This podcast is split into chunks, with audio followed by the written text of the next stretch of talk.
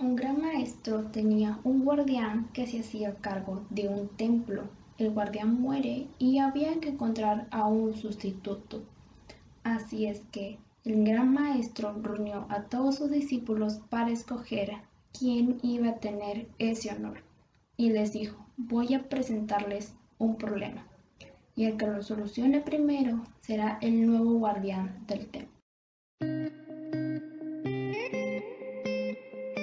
Hola, mi nombre es Blanca Mercedes, soy psicóloga y he encontrado el significado de mi vida ayudando a los demás a encontrar en sus vidas un significado.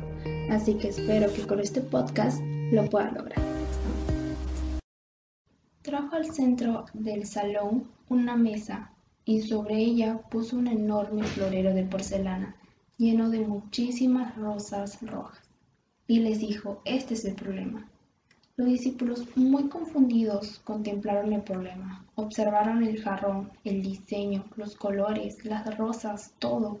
¿Qué representaba eso? ¿Qué se supone que debería ser? ¿Cuál era el enigma? Después de varios minutos, un alumno se levantó decidido, miró al maestro, miró a los discípulos, agarró el enorme florero de porcelana y le puso en el suelo. Tú eres el nuevo guardián, le dijo el gran maestro. Yo fui muy claro, les dije. Aquí hay un problema y quiero que lo resuelvan. Puede tratarse de un florero muy grande, de un gran amor que solamente te está haciendo daño, de una decisión que tienes que tomar, de un camino que debes abandonar. Sea cual sea todo el problema, solo existe una manera de resolverlo, y es afrontándolo es que a veces pareciera que nos gusta contemplar nuestros problemas y analizarlos, darles mil vueltas en la cabeza o comentarlo a los demás. Hasta comparamos nuestros problemas con los de los demás y le decimos, no, si tu problema no es nada comparado con lo mío, deja que te cuente. Mucho análisis causa parálisis. Muchas veces al querer analizar, buscar todas las opciones, probabilidades y demás, hace solamente que les demos vueltas una y otra vez a nuestra cabeza las cosas. Y lo único que ocasionamos es bloquearnos, porque al estar pensando en nuestros problemas, nuestro cerebro nos hace creer que ya estamos haciendo algo cuando realmente no estamos haciendo nada para poder resolverlos.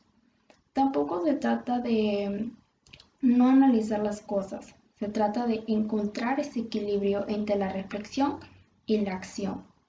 Ser objetivos, sacar conclusiones y tomar decisiones, pero sobre todo enfocarte más en la solución que en el problema, porque si te enfocas en los problemas, las alteras más y si te enfocas en la solución, crearás una. ¿Y tú? ¿Te enfocas en los problemas o te enfocas en las soluciones? Sin duda, ha sido uno de los años más difíciles para todos. Pero recuerda que algún día agradecerás la dificultad por la que estás pasando, porque es el maestro más sabio que jamás conocerás.